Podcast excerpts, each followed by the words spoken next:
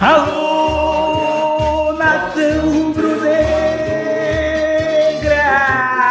Vitória! Vamos, meu leão! Vamos curtir a podcast Baradão Raiz! Vitória! Alô! Estamos de volta, o Barradão Raiz está de volta e está de volta com muito entusiasmo. Hoje voltamos a vencer, torcida rubro-negra. Hoje o Vitória voltou a ser o Vitória, voltou a ser o, o Barradão, voltou a ser a nossa casa, onde a gente faz e acontece amassando os adversários. Esse é o Vitória que a gente queria ver e o Barradão Raiz, a minha bancada está completa, time escalado para comentar tudo o que aconteceu no jogo de hoje. Golaços, apagão, alívio, fim do jejum, teve de tudo no duelo. Vitória 3, Figueirense 0. E minha bancada está aqui com o Álvaro Rodrigo, o Rodrigão, o, Rod o Rodrigo Maroto também já está pronto, Lucas Pitombo, Índio aquecido e ele, o incisivo Rubinho Rubigol, prontíssimo para fazer os comentários pertinentes dessa partida. Galera, uma grande felicidade fazer esse programa com a Vitória Rubro-Negra. A gente faz isso aqui de coração e quando o Leão vence, nos entusiasma realmente. É, a gente tem algumas coisas a comentar, muitos, muitos fatos ocorreram no jogo e minha bancada vai fazer isso aí para vocês direitinho, beleza? Antes de tudo, peço para vocês, como sempre, vai lá no YouTube, se inscreve no nosso canal, podcast Barradão Raiz, para você acompanhar tudo que tá rolando no nosso podcast. A gente agora tá fazendo alguns cortes bacanas, olha lá para você, vocês verem, você não tem tempo de ouvir o programa na íntegra, vai lá e pega um cortezinho, 30 minutos, 10 minutos, 5 minutos, que seja, e ouve o podcast Barradão Raiz para que a nossa voz cada vez mais longe na torcida rubro-negra seja ouvida. Aproveito também para você aproveitar a promoção da gente, o sorteio da gente. A camisa rubro-negra vai ser sorteada para um torcedor que seguir as regras lá no Instagram. Nossa página você já conhece, arroba podcast Barradão Raiz, no Instagram e no Twitter.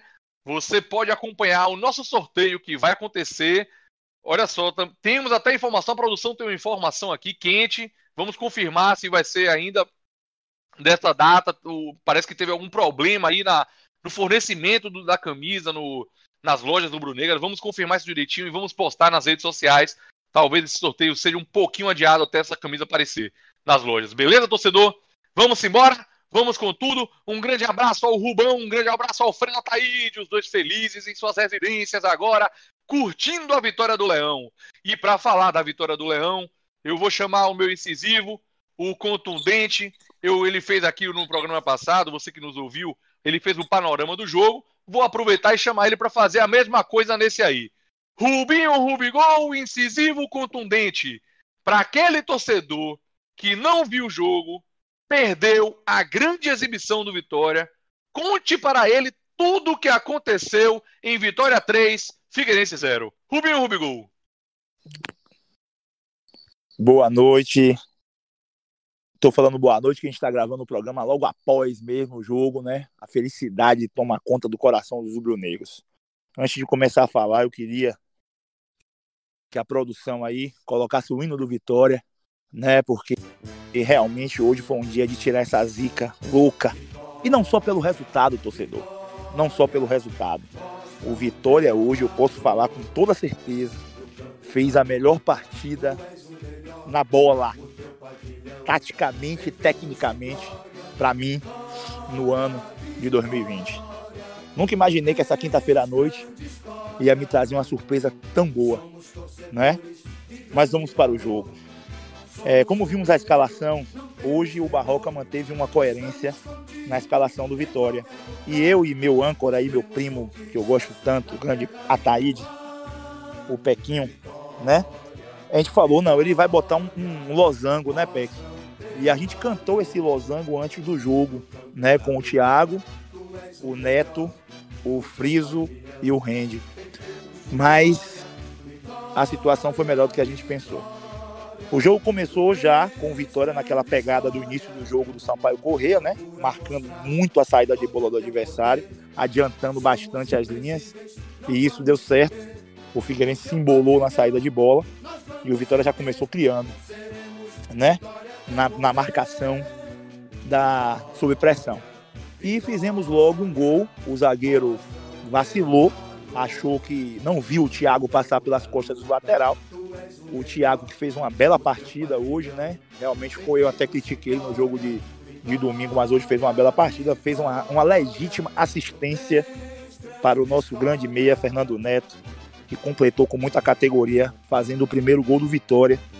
Né? E o Vitória voltou a criar chances, né? Gostaria de frisar aqui no primeiro tempo excelente do meio de campo. O Vitória hoje teve uma situação tática PEC muito interessante. O Vitória conseguiu pela primeira vez equilibrar os dois lados do campo. É, quem viu o jogo sabe o que eu estou falando. O Vitória fez um triângulo na direita com Vico, é, Friso e Léo. E fez um triângulo na esquerda com Thiago, Fernando Neto e Rafael Carioca. Com isso, o sistema de marcação do Figueirense ficou completamente perdido. Porque quando ele fechava na direita, o Friso com muita categoria, ele se, ele se foi muito bem o Friso com o Neto nessa passagem de bola de um lado esquerdo para o lado direito, com muita rapidez. Olhe, a gente falando de que o Vitória teve muita rapidez, né? E o Vitória manteve a pegada, e o Vitória hoje poderia ter feito 4, 5, 6, 7 gols sem problema nenhum, se Léo Ceará tivesse numa boa noite. Aí você fala assim, poxa, Rubinho, mas Léo Ceará fez um golaço, fez mesmo, né? Num passe do Friso, ele tava, abriu a marcação, por quê? Porque os triângulos estavam muito bem posicionados, o sistema de marcação, os volantes do, do Figueirense estavam tentando é, quebrar essa triangulação do Vitória, não é isso? e abriu para o Léo Ceará. Ele acertou um belo chute, fez o segundo gol. Perdeu um gol feito de cabeça, sozinho, né? E o primeiro tempo acabou 2 a 0 um placar magro para o que foi o primeiro tempo do Vitória. O Ronaldo foi um espectador do primeiro tempo, né? Não viu nada, só viu os gols, só viu as chances, não participou do jogo, né? E o Vitória realmente fez um belíssimo primeiro tempo, não só pelo 2 a 0 Peck, sim pelo, pela tática do jogo, pela forma com que jogou, atacando, marcando. E aí fomos para o intervalo. Rolou o apagão. Eu até na hora falei, meu Deus, que azar. Na melhor partida do Vitória, acontece uma peste de um apagão desse. Será que vai dar um apagão no time também?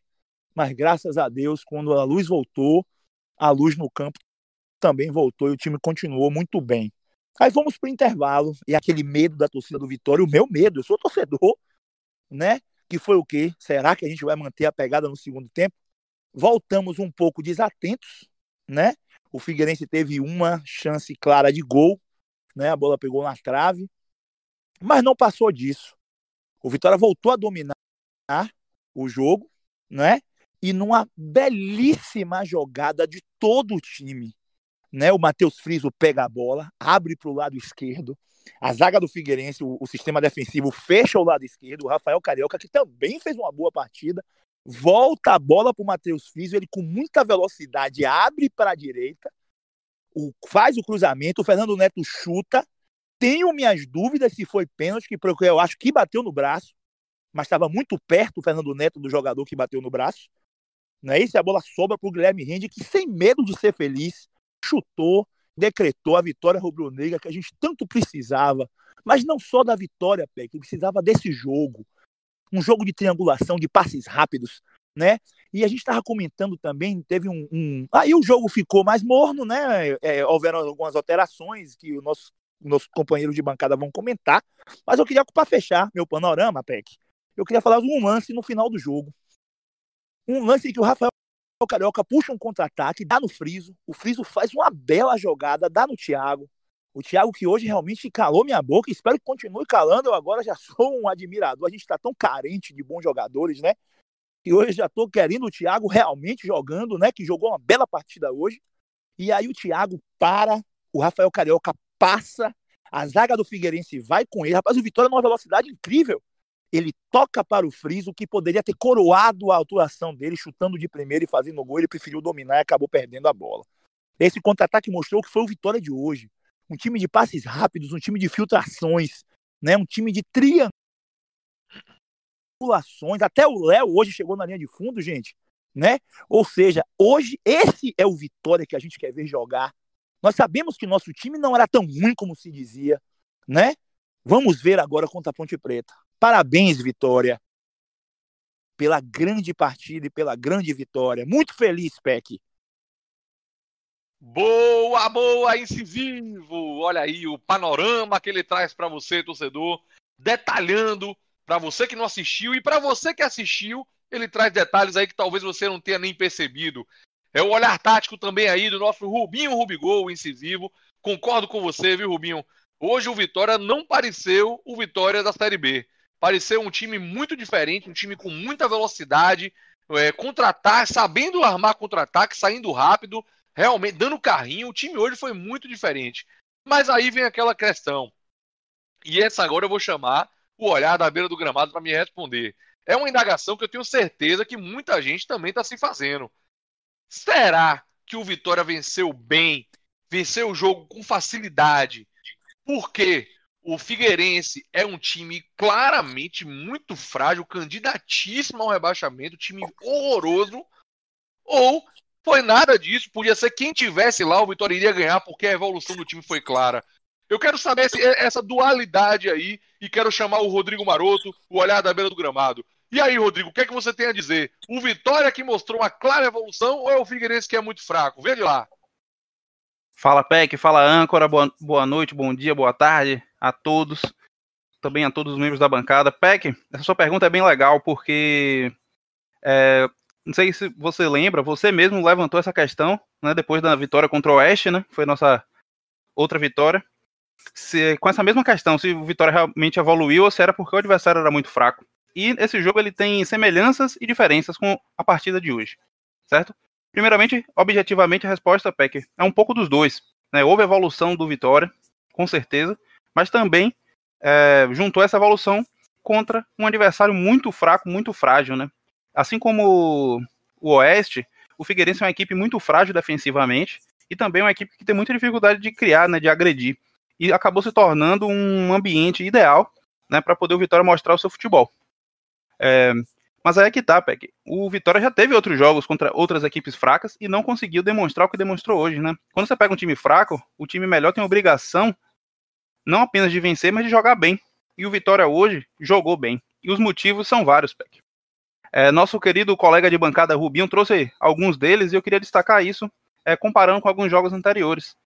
Que é o seguinte: um dos princípios do futebol que o Vitória apresentou praticamente durante toda a Série B com o Pivete e em parte também com o Eduardo Barroca, né, que são princípios né, do, do jogo posicional, meio que obriga os jogadores, de certa forma, a abrir horizontalmente o campo, né, com a intenção de abrir espaços.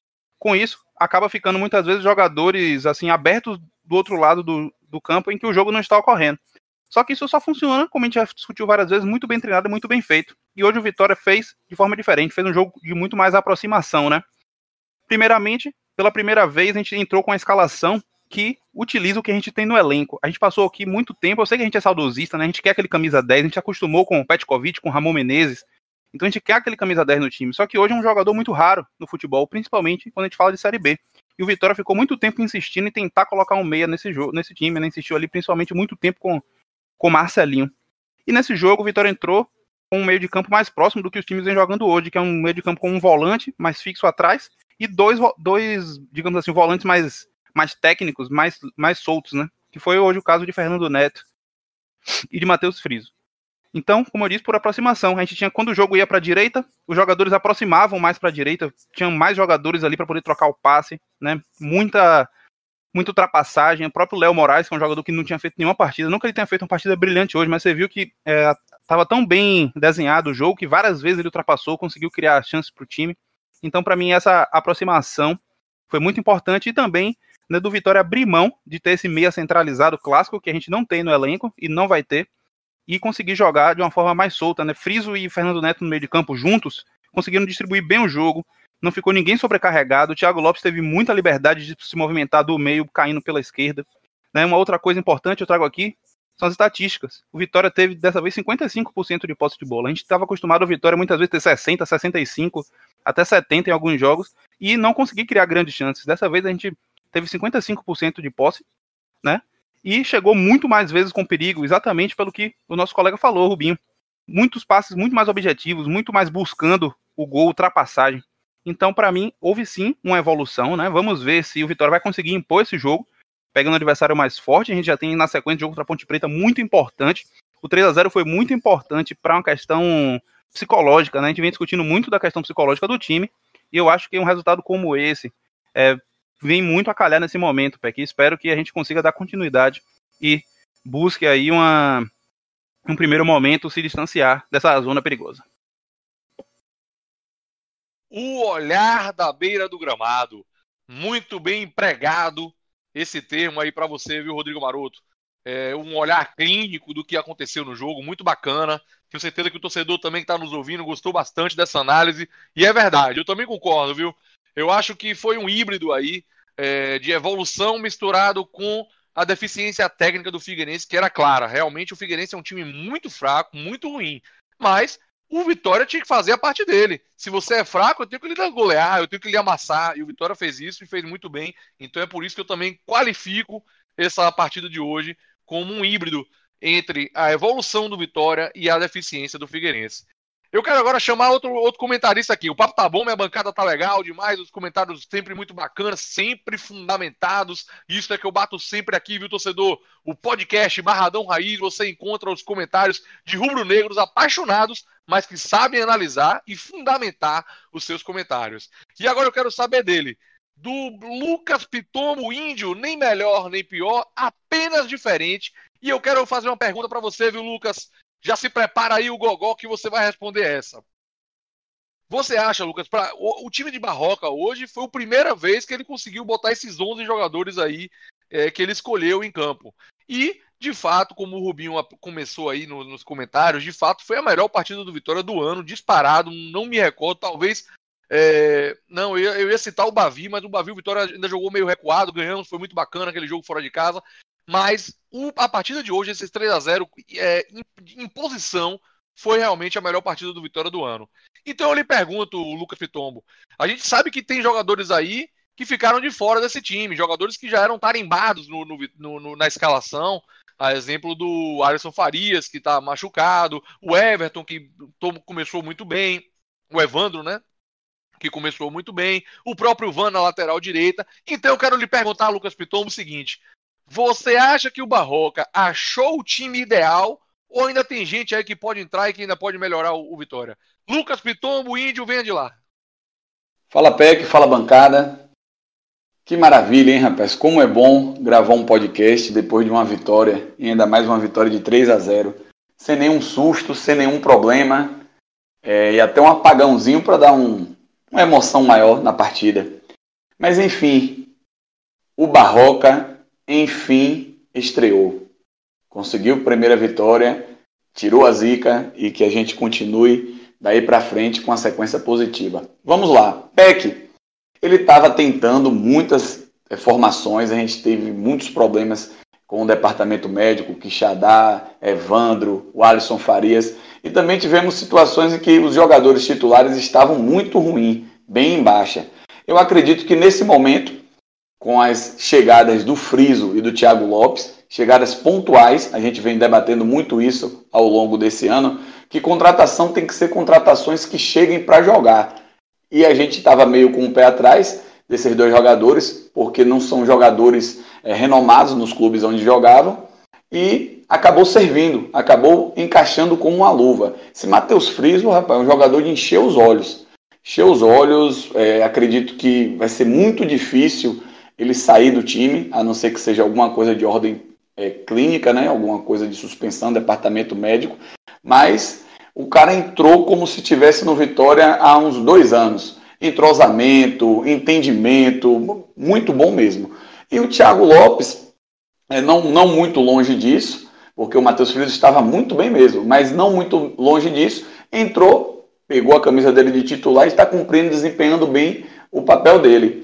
Eu acho que esses dois jogadores, junto com a volta de Fernando Neto, conseguiu trazer um termômetro, conseguiu que o Vitória tivesse um equilíbrio, tanto defensivamente quanto ofensivamente. A gente não vê aquele Vitória, pelo menos nessa partida de hoje, tomando aquele sufoco, tomando aquela, aquela pressão desnecessária. também em que pese, a saída do Carleto também foi crucial, porque aquele lado esquerdo a gente acabou não tendo aquela dificuldade de sempre, né, que foi bem mostrada por você é, naquela imagem de que 57% dos gols do Vitória eram naquele lugar ali de Carleto, naquela atuação dele.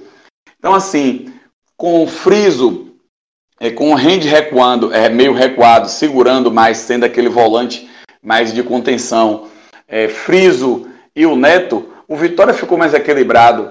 A gente via o Vitória é, balançando de um lado, balançando de outro e fazendo aquele passe mais vertical, com a ajuda de Thiago Lopes, fazendo aquela função meio que de meia e ora, outras vezes também jogando mais aberto, revezando um pouco com Rafael Carioca e com Vico, que foi bem dito aí na partida pelo narrador, né, pelo pessoal da o rapaz, um adendozinho rapidinho.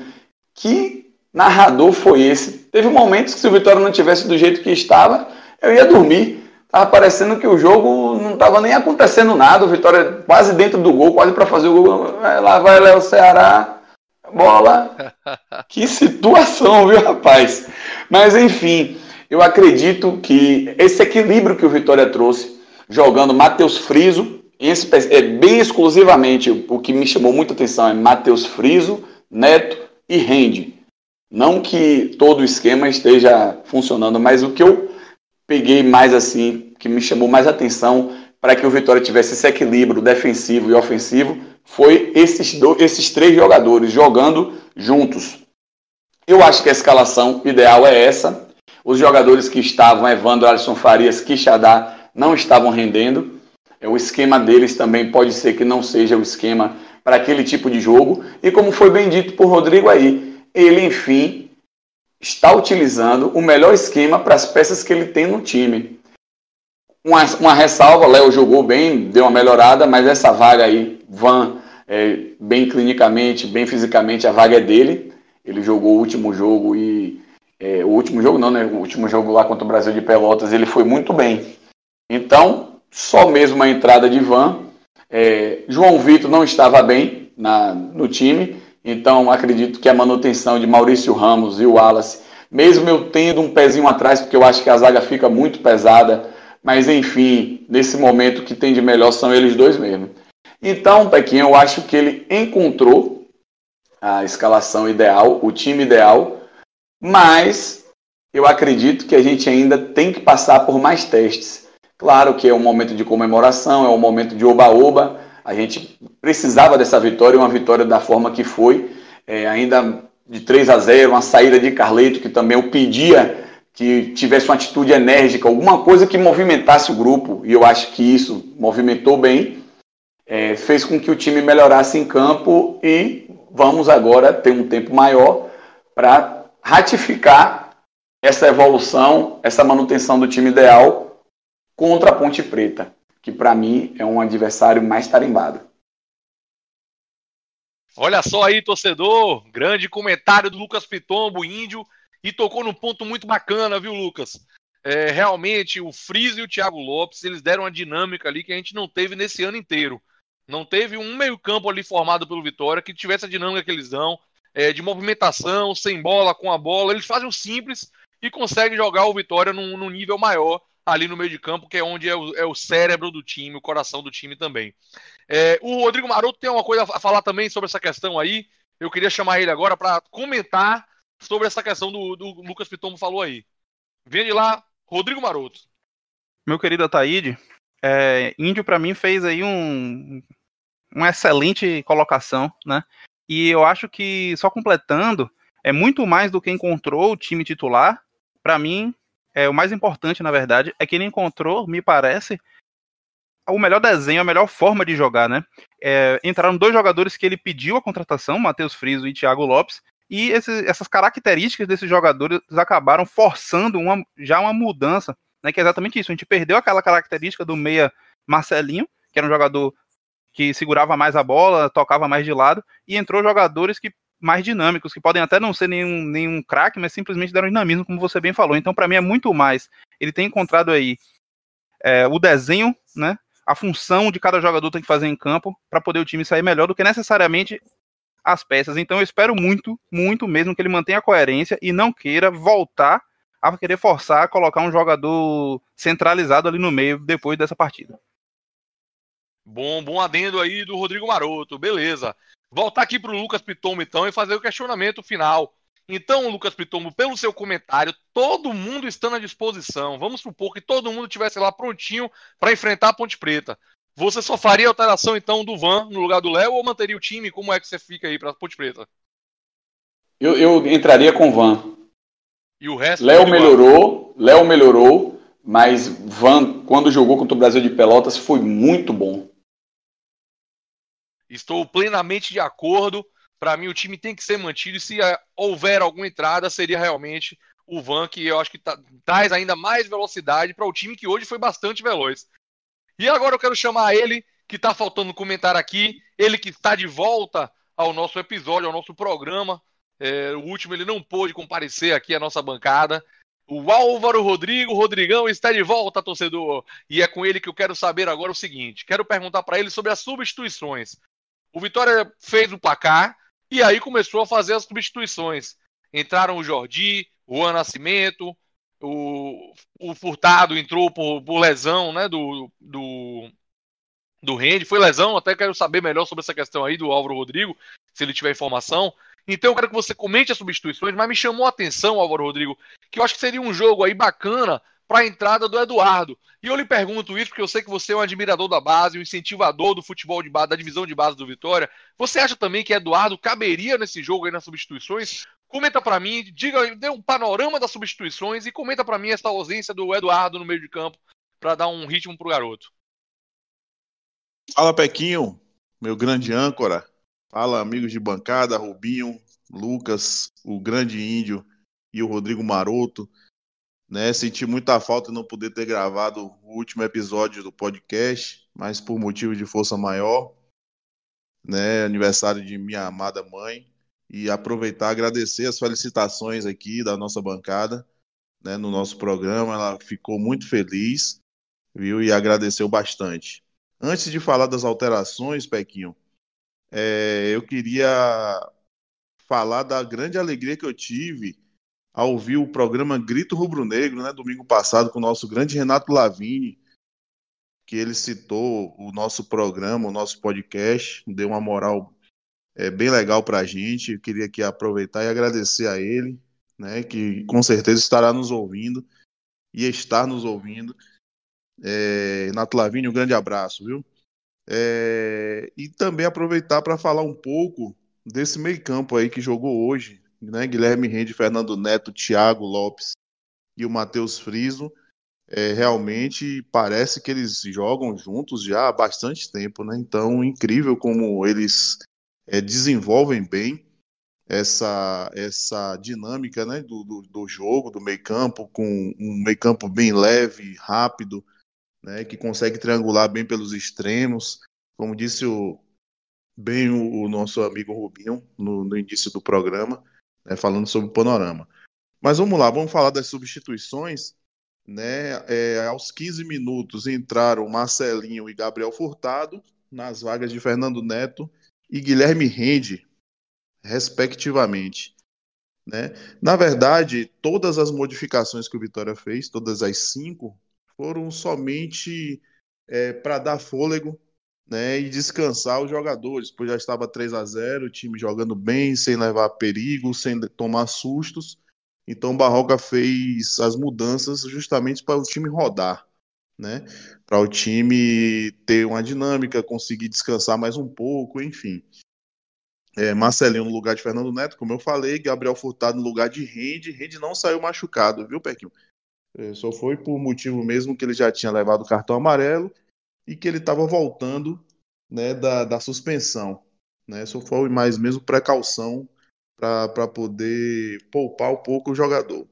Aos 26 minutos entrou Juan e Vico, ou Juan, desculpa, no lugar de Vico, né, também a mesma função, fazendo a mesma função do Vico, porém o Vico ele cai um pouco mais para o meio, né, e o Juan era mais extremo.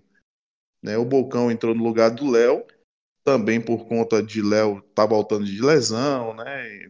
Para dar mais um descanso a ele. Eu não vou comentar individualmente essas, essas mudanças, Pequinho, porque na verdade foram assim mudanças que não surtiram efeito, né? O Vitória depois das mudanças acabou que ficou um time mais morno, né? Um time mais é, sem o poder de, de, ataque, acho que ficou mais tocando a bola justamente para o tempo passar e o jogo acabar logo. No final, é, na última mudança, aos 29 minutos, entrou Jorginho no lugar de Léo Ceará, né, que também pouco acrescentou. É, quanto à sua pergunta de, da base de aproveitar, seria uma ótima oportunidade né, para aproveitar é, o jogador Eduardo, né, que vinha muito bem no sub-20, se destacando no Campeonato Brasileiro sub-20, e poderia ter entrado né, no lugar de Marcelinho. Não que Marcelinho entrou mal, até que entrou bem, com muita dinâmica até, diferente dos outros jogos que ele entrava e ficava tocando para o lado e para trás. Hoje, né, driblou, foi para cima, tentou triangulações, enfim. É, mas eu acho que seria uma ótima oportunidade para o Eduardo, né, se soltar um pouco mais no profissional, ele que tem, ao meu ver, é, uma qualidade muito grande que pode ser aproveitada né? Seria uma oportunidade, assim como ele deu para o Juan hoje, de entrar com mais tempo e mais leve, né? E até o próprio Kaique, que o Kaique Silvio Silva Souza, né? Que são vários sobrenomes, mas o Kaique poderia ter ido para o jogo, ao meu ver, poderia ter sido relacionado sim, né? Por exemplo, no lugar de Viçosa, né? Que para que dois centroavantes no, no banco de reserva e com qualidade também é, duvidosa, né? Mas enfim, muito feliz né, em poder voltar a participar com vocês e, e voltar logo numa vitória. Né, isso me deixa muito mais feliz ainda. Né? Então, como disse o Rubinho, a gente está gravando esse programa logo após o jogo. Então, a gente vai dormir feliz hoje. Tenho certeza que toda a nação rubro-negra. Valeu, Álvaro Rodrigo, Rodrigão. Grandes comentários aí analisando ponto a ponto nas substituições, dando o, a opinião dele sobre a ausência do Eduardo. Eu também concordo, viu, Rodrigão? Acho que o Eduardo era o momento ideal de você botar um garoto da base que tem potencial. É você pegando um adversário frágil e já vencendo o jogo, já o jogo já definido. É hora de vai que um menino desse mostra é, uma qualidade maior, é mais uma peça que a gente ganha para o elenco. Então acho que o Barroca pecou aí em não botar o menino Eduardo. Mas é isso mesmo, o que vale é a vitória, estamos todos felizes. Mas eu queria comentar um tema que repercutiu bastante nas redes sociais. E você sabe, né, torcedor? Se tá nas redes sociais bombando, a gente vem aqui e traz para nossa bancada também da sua opinião. E hoje o bate-bola é sobre ele. O cara que sempre é falado, ele é odiado, já foi amado, não sei nem se é mais, e quero até saber a opinião do incisivo, é o Thiago Carleto. O Thiago Carleto aí surgiram vários boatos, inclusive, no decorrer da semana. O torcedor que está acompanhando de perto é, pode saber isso. É, surgiu boatos de que ele é, foi desligado do time é, definitivamente. Depois ficou a versão de que ele só foi afastado do treinamento. Depois teve declaração do Wallace dizendo que ninguém é substituível. É, o Guilherme Rende parece que postou uma coisa hoje no, no, nas redes sociais dele, dizendo que agora o Vitória vai renascer, que a partir de hoje é o renascimento do Vitória. É, enfim, várias coisas que envolvem os bastidores do Vitória e todas elas o Carleto sempre esteve ligado.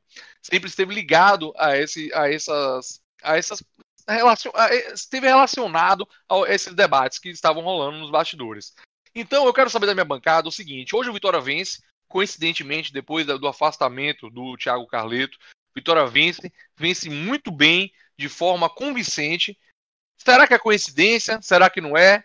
Então, eu vou chamar aqui a minha bancada, vou chamar o Rubinho Rubigol, o incisivo, quero começar com ele, porque ele sempre foi o maior defensor de Thiago Carleto aqui nessa bancada, sempre enalteceu a qualidade de bola parada do Thiago Carleto, sempre enalteceu em que pese, sempre reconheceu também a deficiência na marcação.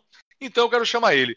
Incisivo, fala para mim, depois de uma vitória como a de hoje, o que é que você faria em relação ao Thiago Carleto? Vamos supor que você é o presidente do Vitória afasta, demite, reintegra. O que é que você faria, Rubinho Rubigol? Peck, é, primeiro eu gostaria de falar que em todos os programas eu defendo a parte ofensiva do jogador. Sempre pedi para ele jogar na posição que jogou o Thiago hoje, né? É, sempre fui inacreditavelmente contra ele jogar na última linha. Sempre falei isso aqui. E isso prejudicava muito o Vitória. Carleto na última linha e aquele dado que você levou lá no grupo da gente, que realmente 57% dos gols foram no lado dele, é uma coisa assim absurda. Né? Carleto não pode mais jogar no Vitória na última linha. Né? E devido a toda essa confusão, a tudo isso que está acontecendo, eu acho que a melhor coisa para o Vitória e para o jogador é a rescisão de contrato. Eu acho que não tem mais clima para Carleto jogar no Vitória né, muita, muitos boatos, e ele também escreveu uma coisa na rede social dele, há uma semana atrás, quem avisa, amigo é, uma coisa dessa assim, ele tem que saber que ele é um profissional e tem que respeitar o lugar onde ele está trabalhando. Né, então eu acho que não tem mais clima para Carlito no Vitória, eu acho que rescisão de contrato, amigável ou não amigável. É, bem lembrado, ainda teve esse lance também, uma semana, há duas semanas atrás ele postou isso aí, quem não, não escuta, cuidado, ouve coitado. Ninguém soube se era um indireta, o que é que era. Era na época que o Vitória ainda estava devendo todos os salários ainda, enfim. O Thiago Carlito tem sido bastante polêmico. Quero ouvir agora o Rodrigo, o, o Rodrigo Maroto, para que ele dê a opinião dele também, o que fazer com o Thiago Carleto no elenco do Vitória. Fala, Peck. Eu tenho uma opinião mais ou menos na mesma linha, né? É, eu acho, assim como o incisivo, eu acredito que ele até tem é, qualidade técnica para fazer parte desse elenco, né? O Vitória não tem nenhum elenco brilhante. Ele é um jogador que é importante na bola parada, tem técnica para poder ser aproveitado em uma posição ali no meio de campo, não na lateral esquerda, mas sim no meio de campo. Mas a relação já está muito desgastada, já teve é, muitas questões já de rede social, a torcida já não tem mais paciência, o Vitória já está num momento que é um pouco difícil. E juntando a tudo isso, no momento que o cara é afastado, o time vence e vence bem, eu acho que tudo aponta para a saída dele e eu concordo. Eu acho que é melhor para o time e para ele buscar o afastamento. Olha aí, mais uma opinião aí pela rescisão. Será que vamos ter voto divergente? Será que vamos ser unanimidade aqui? Quero saber agora do Lucas Pitombo. Você vai dar sua opinião, nem melhor nem pior. Será que vai ser diferente? Lucas Pitombo, venha de lá. Qual a sua definição para o futuro de Thiago Carleto se você fosse o presidente? Pequinho, rescisão. Tem que mandar embora. É, a gente não está completamente lá dentro, mas a gente sabe das notícias, dos boatos que vem chegando. E é muito tititi, é muita historinha, e todas essas histórias têm o nome de Carleto envolvida. É, história que não cabe nem falar aqui, né? Porque a gente não tem como comprovar. É, áudios que torcedores, mandam, né, falando em relação à situação de apostas esportivas, é, em várias situações que a gente não tem como cravar, mas eu estou aqui trazendo também. É, teve a situação também que ele deu a entender que tinha uma proposta de um clube da Série A. Aí Paulo Carneiro foi, não, tudo bem, pode ir embora, a gente libera, vamos fazer a rescisão aqui amigável. Ele, não, não, estamos negociando ainda, tipo, blefando. Então, meu amigo, ele não tem mais clima para jogar. É, a torcida cobra muito dele.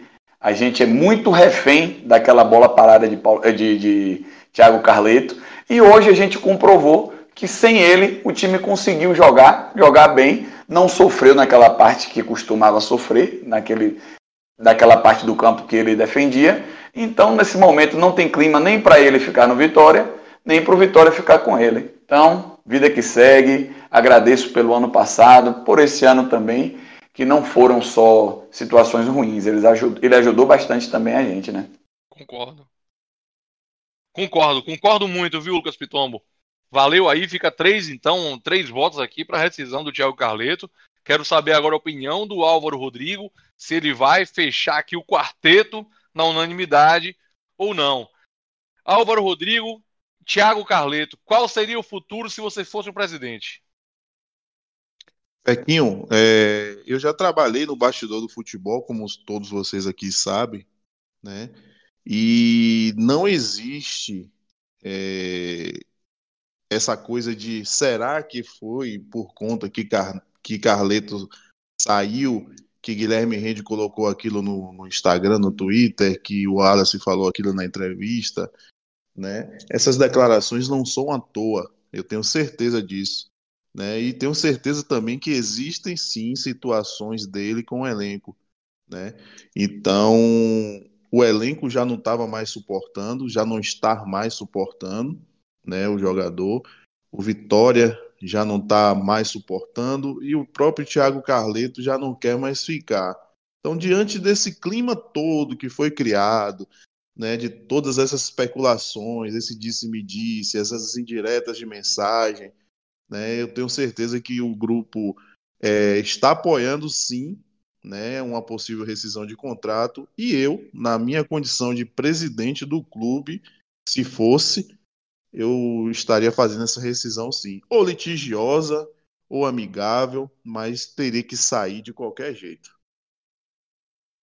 Olha aí, minha, minha torcida rubro-negra, bancada do podcast Barradão Raiz, unânime aqui, querendo, preferindo, no caso, que a, o Thiago Carleto rescindisse o contrato.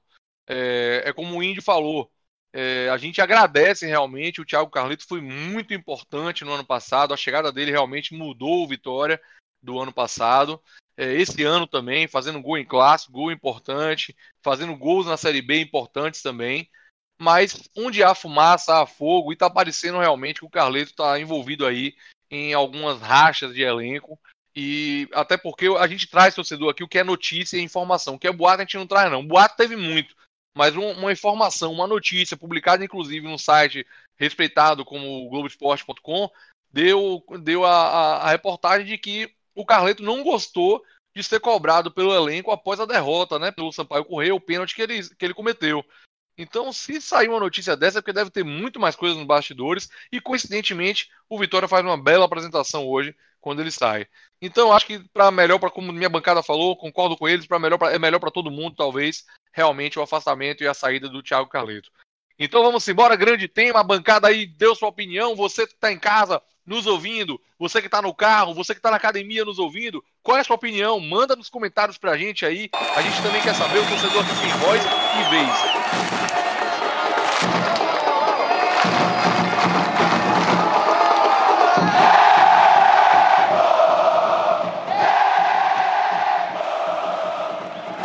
Falando em torcedor ter voz em vez, vamos mudar de bloco e vamos para os troféus. Nos troféus a gente lê os comentários de vocês e aí fica bacana. Vamos nessa.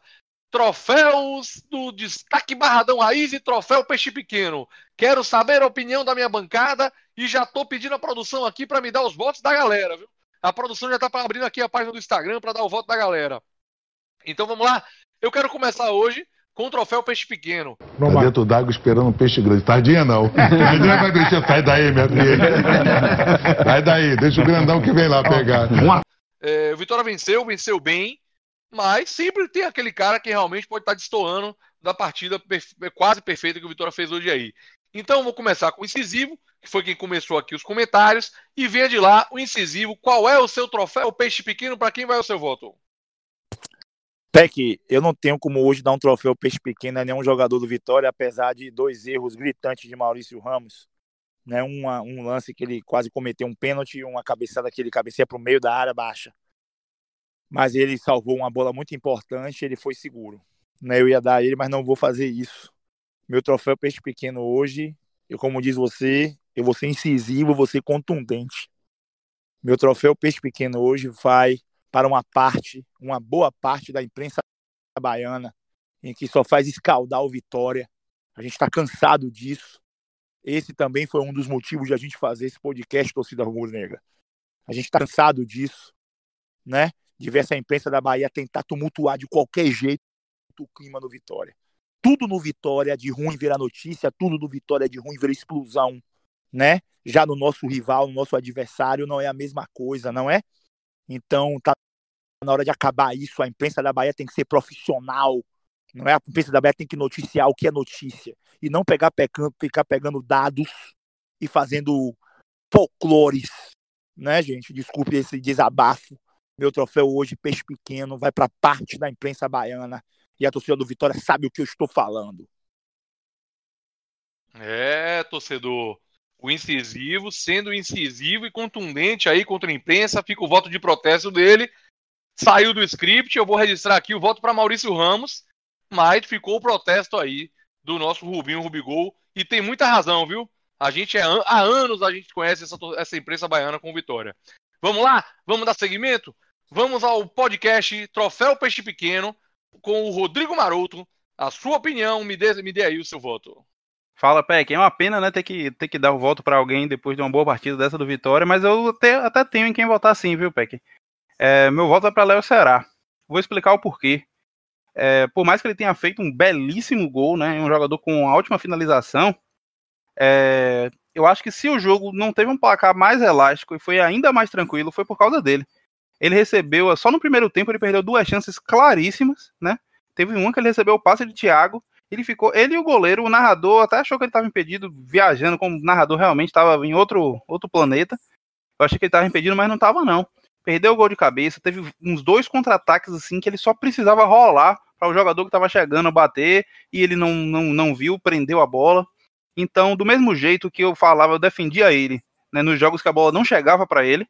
A gente não pode criticar o atacante quando a bola não chega nele. Infelizmente, sobra para ele quando a bola chega muito e ele não aproveita. Então, meu voto vai para Léo Ceará. Olha aí. O voto do Léo Ceará fez o gol, mas fica aqui registrado o voto do Rodrigo Maroto. É, vamos para outro voto agora. Vamos para o Lucas Pitombo. O que é que ele tem a dizer aí do troféu Peixe Pequeno? Vem de lá, Lucas Pitombo Índio. Pequinho, concordo com o Rodrigo, viu? É, a partida, todo mundo jogou relativamente bem, mas teve um destaque que para o Peixe Pequeno que foi o Léo Ceará. A gente eu ia dizer assim, tipo, ele fez tudo de errado, só fez o gol. A gente sabe que o centroavante vive de gol, ele estava lá, fez um gol muito bonito, é, um chute de fora da área, é, bem característico dele, mas enfim, ele só fez apenas o gol.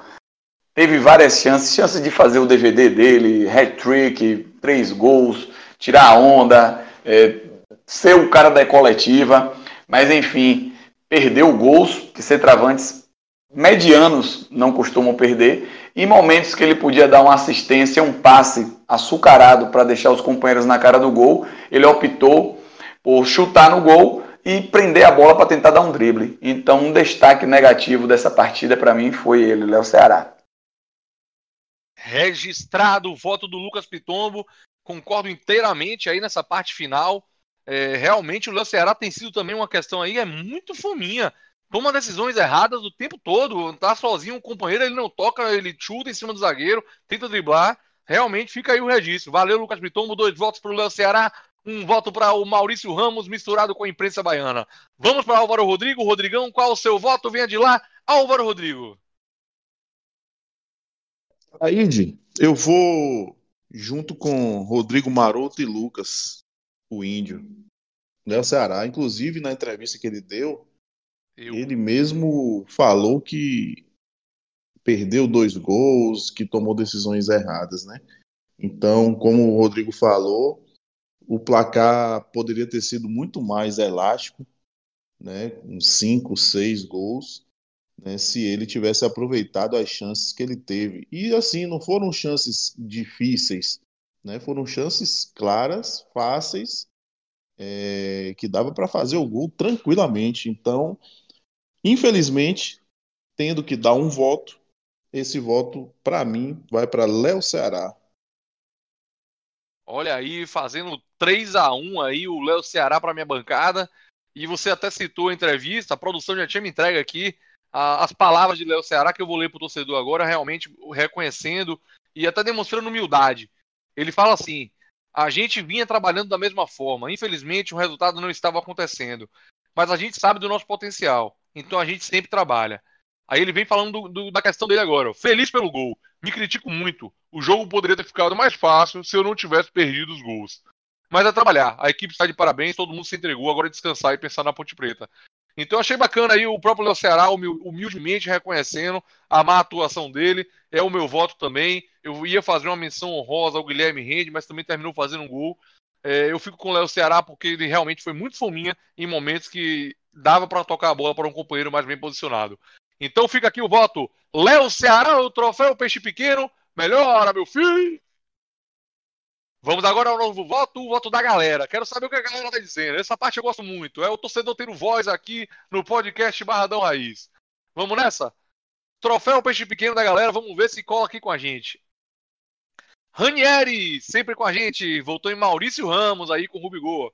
Fez um pênalti ridículo. Sorte que o juiz fingiu que não viu. Verdade, viu, Ranieri?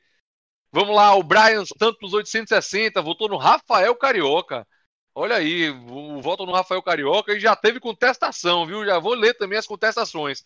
O senhor Lobo, BJ, ele falou: Você é louco, o cara jogou muito bem. É, contestando aí o voto no Rafael Carioca. Vamos nessa. Voto é voto, respeito, vamos respeitar. Job 120973 sempre votando com a gente. Ele tá aí, ó. Ninguém. Vamos dar moral ao time. Achou o time titular. O melhor, Fernando Neto. Valeu, Job. O Garrido Fábio Souza também sempre com a gente. Bocão quando entrou. Olha aí, o Bocão não sobra, não escapa nem quando entra depois. Maurício Ferraz, mesma coisa. Marcelinho também não escapou mesmo entrando depois. O Ian Lopes, todos jogaram bem, não quis dar o voto para ninguém.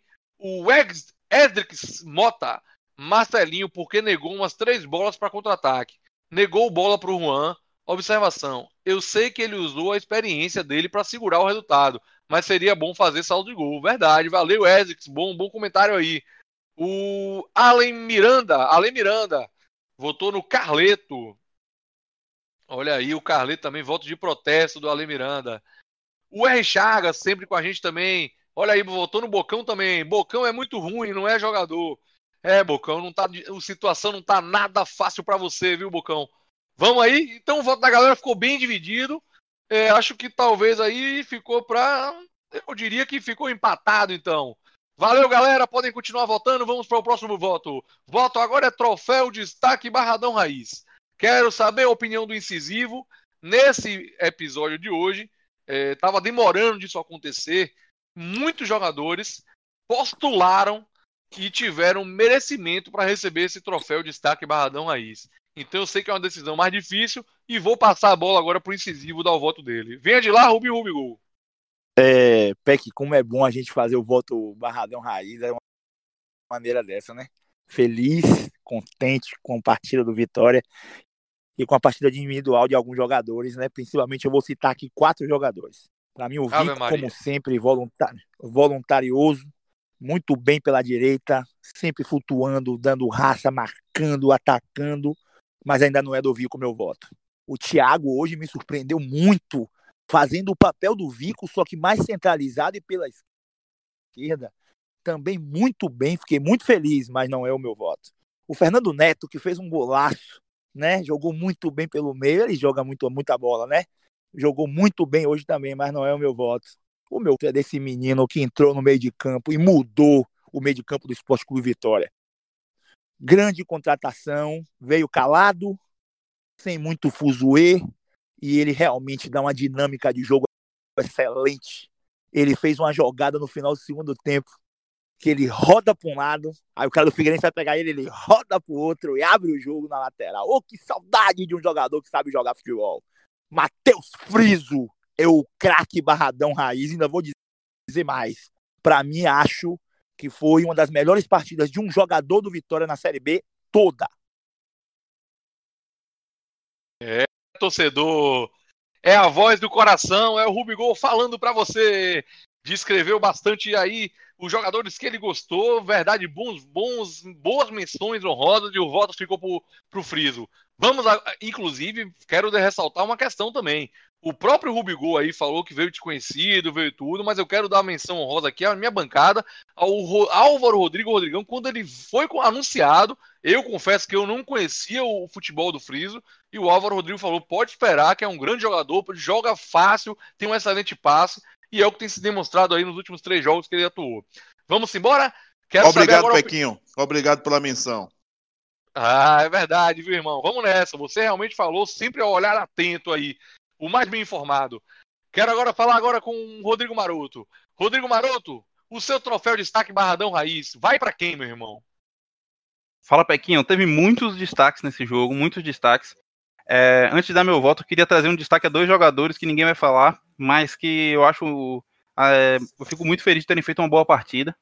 Né? Inclusive, eu acho técnico, o técnico Barroca também. Um deles é o Léo Moraes. Não que ele tenha feito uma partida brilhante, mas só em ele fazer uma partida correta, participando e o mais importante, conseguindo correr, conseguindo ultrapassar, se entendeu bem com o Vico ali pela direita. Eu acho que o Barroca, inclusive, tirou ele quando o jogo estava ganho, para poder, porque é tão importante ter mais um lateral direito que quebre o galho disponível depois de todo esse tempo sofrendo com o Bocão e Leandro Silva. Então fico muito feliz que Léo tenha feito, feito uma partida correta. Outro jogador, antes de eu dar meu voto final, que eu queria destacar, não vou nem falar do Friso, que não é meu voto, mas jogou muito, mas eu vou falar de Wallace. O Wallace ganhou, tá aqui com os números dele, né, no, no Zorfai Score, ele ganhou todas as disputas pelo chão, ganhou praticamente todas as disputas aéreas, é, foi à frente e conseguiu achar Thiago Lopes indo atrás do lateral, muito bem, muito bem. Né, o passe foi para o Wallace, né? Tem que lembrar disso. Parecia um meia clássico enfiando a bola para poder Thiago rolar para Fernando Neto fazer o primeiro gol e querendo ou não, o primeiro gol no início dá muita moral à equipe. Então eu queria destacar o Wallace, mas meu voto é para Thiago Lopes. Participou de dois gols, deixou o Léo Ceará na cara do gol e que perdeu, puxou dois ou três contra-ataques mortais, que inclusive Léo Ceará também atrapalhou em não ter devolvido, não ter concluído a gol. Então, para mim, Thiago Lopes fez uma partida muito importante, tanto ofensivamente como defensivamente, brigou muito e mudou a cara do, do time. Para mim, Thiago Lopes é o destaque do jogo. Olha só, bacana demais aí o voto do Rodrigo Maroto, fazendo uma menção aí ao Wallace, tão criticado ultimamente. Realmente, Rodrigo Maroto talvez passasse despercebido é, a performance do Wallace hoje. Eu mesmo não, não tinha observado tamanha importância dele para o jogo de hoje. Inclusive com esse primeiro passe aí, passe longo para o Thiago Lopes da assistência para o primeiro gol. Valeu, Rodrigo Maroto. Então fica aqui empatado. Um voto para o Friso, um voto para o Thiago Lopes. Quero saber do nem melhor, nem pior, se ele vai ser diferente ou se ele vai vir com um voto aí igual. Então vem de lá, Lucas Pitombo Índio. Pequinho, vou acompanhar o Rubinho, o incisivo, o que pisa na cabeça. Matheus Friso. Esse jogador tá me enchendo os olhos, viu? Que jogador diferente. E outra, acompanhando ele, eu acompanhei bastante ele aqui nessa partida e percebi que ele não errou um passe. E não é aquele negócio de errar passe lateral.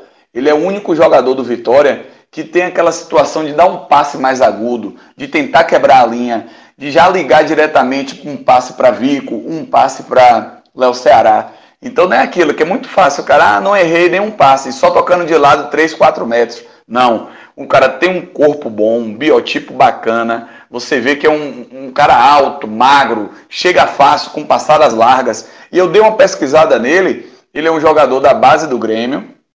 Um jogador que era capitão e titular nesse time de transição, naquele time de sub-23 e um jogador que foi para o Atlético Goianiense para ter uma rodagem maior, né, que a gente sabe que a concorrência no Grêmio é muito grande, mas que a base também do Grêmio é muito forte, e ele estava lá com posição de destaque. E não sei se a torcida sabe, depois que ele foi repassado para o Vitória, que ele pediu que tivesse uma oportunidade maior, que mudasse de áreas, que aqui ele teria mais chance, o Grêmio logo renovou o contrato dele, se não me engano, para 2022 ou 2024, e colocou uma multa, meu amigo, de 80 milhões. Então o Grêmio aposta muito nesse jogador e com certeza esse cara tem um grande futuro. Só para dar os números aí, Índio, ele acertou 61 passes de 67 tentados, né? Ele, e olha que ele tenta muitos passes difíceis, então realmente teve mais de 90% aí de aproveitamento nos passes. Bons, bons dados aí. Realmente o Friso é, sendo bastante importante, talvez, nessa retomada do Vitória. Então estamos aí com 2 a 1 um. Quero saber do Álvaro Rodrigo, Rodrigão, se ele vai dilatar o placar para o Friso, vai empatar ou vai chamar outro voto. Álvaro Rodrigo, Rodrigão, seu voto. Périx Ataíde, é... graças a Deus que temos várias opções né, hoje para voltar. Grandes menções aí dos meus amigos, colegas de bancada né? Tudo muito bem embasado realmente. É, mas eu vou dar o voto para Matheus Friso, né? Eu que já tinha dado o voto a ele na sua estreia, né? No, no episódio que o nosso incisivo não pôde participar. Apesar de ter sido o voto vencido na época, né? Eu já tinha gostado bastante da estreia dele, que entrou no segundo, no, no, no, ainda no primeiro tempo, né? Com a contusão de Lucas Cândido. É, e hoje é, a gente vê que realmente é um jogador diferente, né? Um jogador que tem um passe incrível, né? Como trouxe aí as estatísticas dele, o Rodrigo Maroto. é, mais de 90% de acerto. Como disse muito bem o Índio, não são passes de 1, 2, 3 metros, de 4 metros, são sempre passes verticais. É um jogador que é, esconde a bola, né? um canhoto clássico. Né? E ele jogava na base, na verdade, Índio, ele é da base do São Paulo, né? e jogava mais avançado na base do São Paulo. E depois ele foi para o Grêmio para jogar no Sub-23 do Grêmio tanto no São Paulo, na Copa São Paulo, quanto no Grêmio, ele era o 10 e ainda tinha a faixa de capitão, né? Mas o meu voto é para para Friso, não tem outro. É, o Friso tá com moral com a minha bancada aqui do podcast Barradão Raiz. Eu tô até abri aqui o SofaScore para ver esses, esses dados dele. Realmente, se você pegar o mapa de calor do Friso, o cara tá no campo, meio campo ali, ele domina aquela região toda do meio de campo, em todos os lados do setor, caindo um pouco mais pelo lado esquerdo, mas sempre presente aí na questão do meio de campo, com mais de 90% de, de acerto de passe. Bacana mesmo. Bons votos aí da minha bancada. Fica aí o, o Friso, o Matheus Friso, vencedor do troféu destaque Barradão Raiz da rodada. E queria fazer até uma menção aqui, já que eu, tô, já que eu abri aqui o, o site SofaScore, né? E o Rodrigo Maroto trouxe aí o Wallace, né, com uma menção honrosa. E para o site, né, que traz uma nota para os jogadores, o Wallace foi o, o mais bem avaliado do jogo, ganhou aí o destaque para o SofaScore. É, 7,9 foi a nota do, do Wallace. Claro que a média da galera foi mais ou menos essa mesmo. O Thiago Lopes com 7,8, o próprio Friso 7,6, o Rende 7,8 para o site. Enfim, só para fazer essa menção também. Mas o Friso ganha aqui o voto da minha bancada. Valeu, galera. Valeu, Friso. Vamos agora para o voto da galera. Eu quero saber o que, é a galera tem para dizer aí. Se vai estar tá com minha bancada, se não vai estar. Tá. Vamos lá, produção. Já está aqui na minha frente. Tony 1403, sempre com a gente. Friso é o voto dele. Penha 623. Sou fã de Fernando Neto. Olha aí, um voto que ninguém mencionou e para mim foi uma grande partida também, verdade. É, o Luiz Nantes Fernando Neto e Friso, olha aí o Friso aparecendo de novo. Job 120973, sempre ligadinho com a gente. Votou no Fernando Neto também. Garrido Fábio Souza, sempre com a gente, votou no Friso. Disputa acirrada aqui no voto da galera, hein? O R. Chagas, Fernando Neto. Tem mais voto ainda aí, viu? O Dan Souza. O coletivo hoje funcionou muito bem. E como destaque individual, Fernando Neto e o Juan Nascimento. Olha aí um voto aí do Juan Nascimento, que bacana. É, Ranieri também trouxe um voto bacana. O Rubigol falou sobre ele, se eu não me engano, foi o Rubigol, não lembro. Rafael Carioca, o voto do Ranieri. O Edrix Mota, Fernando Neto. O Ale Miranda, Friso. E o Maurício Ferraz, Friso com menção honrosa, Fernando Neto. E eu acho que o, o voto do Maurício Ferraz resume bem o que foi então o voto da galera aqui. Friso, com menção honrosa, Fernando Neto. Fala, torcedor, o seu voto aqui tem vez. Já sabe, acabou o jogo do Vitória. Pode ir na nossa página do Instagram, dá o seu voto lá, faz qualquer comentário que a gente vai ler aqui. É a sua forma de estar com a gente, é a forma de você participar do programa. O, o torcedor tem vez e voz aqui no podcast Barradão Raiz. Aproveitando o ensejo, vai lá no nosso YouTube, se inscreve no nosso canal, dá essa força pra gente. Você já sabe o endereço, podcast Barradão Raiz, qualquer rede social, vai no Spotify, é esse nome, vai no Instagram, é esse nome, podcast Barradão Raiz. Cola com a gente que você vai bem. Vamos acabar o programa, infelizmente, já chegando no nosso horário, vamos para os destaques finais da minha bancada. Quero começar com quem começou. Rubinho Rubigol, incisivo, seu destaque final. Muito feliz com a vitória, com a partida do Vitória e doido pro tempo passar logo para chegar o próximo jogo Vitória e Ponte Preta para a gente ver a realidade do Vitória. Mas muito feliz com a grande partida do Vitória. Boa noite a todos os brunegros e vamos que vamos. Vamos acreditar. Valeu, Rubinho Rubigol. Um grande abraço para você, uma boa noite. Tenha uma boa noite de sono, que eu tenho certeza que vai ser bacana. Agora eu quero saber do Rodrigo Maroto, o destaque final dele, para encerrar aqui a, nossa, a, a sua participação. Fala, Beck. No episódio passado, meu destaque final é, eu disse que o Vitória não era momento de pensar em troca de técnico, de contratação de jogador, né? E sim um momento de resolver as questões internas, né? Eu usei aí um, uma metáfora, né, com uma plantação que nada cresce em terra podre. E eu acho que depois do jogo de hoje, a gente tem para nossa continuidade aí, pelo menos, né, um terreno um pouco mais fértil, um terreno um pouco mais tranquilo para poder a gente conseguir, a partir daí, construir com mais tranquilidade o, o futuro do Leão nesse, nessa temporada. Valeu, Rodrigo Maroto. Um grande abraço para você, meu irmão. Lucas Pitombo, Índio, seu destaque final. Pequinho, é, só observ é, uma observaçãozinha, frisando, esse o Matheus Friso, ele já treinou também na seleção principal com o Tite, dando aquele apoio, aquele apoio né, com, às vezes Tite chama alguns jogadores da base, e ele fez parte desses treinamentos para a Copa América, para você ver que não é um jogador qualquer, né? Mas vamos lá. Mandar um abraço para o meu colega Henrique Matos, grande divulgador do nosso podcast, é, ouvinte assíduo lá do grupo do PHD, Rezendo PHD, das antigas. Estava conversando com ele aqui, vendo o jogo, e ele já bem animado, acredita ainda na subida do Vitória. E é isso mesmo, a gente tem que ter esperança. É, um destaque final é que a gente consiga manter essa positividade, aquela volta de confiança, que a gente saia quanto antes dessa parte aí perigosa da tabela e mais para frente a gente vai ver o campeonato que a gente vai disputar. Valeu, valeu, Lucas Pitombo, concordo com você, tem muita água para rolar ainda aí, meu irmão. Vou chamar agora ele, o Álvaro Rodrigo Rodrigão, que sempre traz informação até no destaque final. Tem alguma informação aí no seu destaque final? Álvaro Rodrigo, venha de lá. Pequinho, meu destaque final é, vai para mandar um abraço para todos os rubro-negros, sem exceção. Todos que são Vitória e acreditam no Vitória. E hoje, mais do que nunca, a luz voltou a acender a luz de esperança.